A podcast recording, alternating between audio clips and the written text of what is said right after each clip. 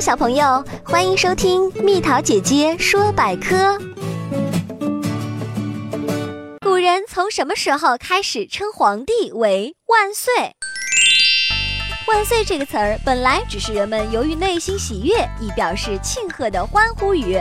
在秦汉以前，欢呼万岁是比较普遍的事儿。秦汉以后，臣子朝见国君拜恩庆贺，也常常呼喊万岁，并逐渐成为了一种礼节。为了表示对皇帝的尊敬，万岁便成为了帝王的代称了。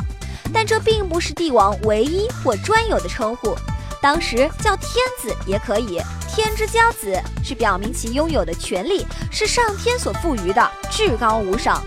如果对别人呼喊万岁，皇帝也是不干涉的。汉武帝曾经想把万岁据为己有，不许别人用，但是人们并不全遵照他的意志，一到高兴的时候还是欢呼万岁，进不了也无可奈何了。到了宋朝，皇帝的万岁瘾可大了，如果有大臣被称为万岁，就算犯禁，要受到重罚。以忠贞闻名的寇准，有一次与温仲舒同行，路上遇到狂人，迎马高呼万岁。寇准的政敌得知后，向皇帝告发，以致寇准被罢官了，降为青州知州。可见，自从宋朝开始，“万岁”一词儿就成了皇帝的专用名词。如果谁再随意的欢呼万岁，就会有杀身之祸。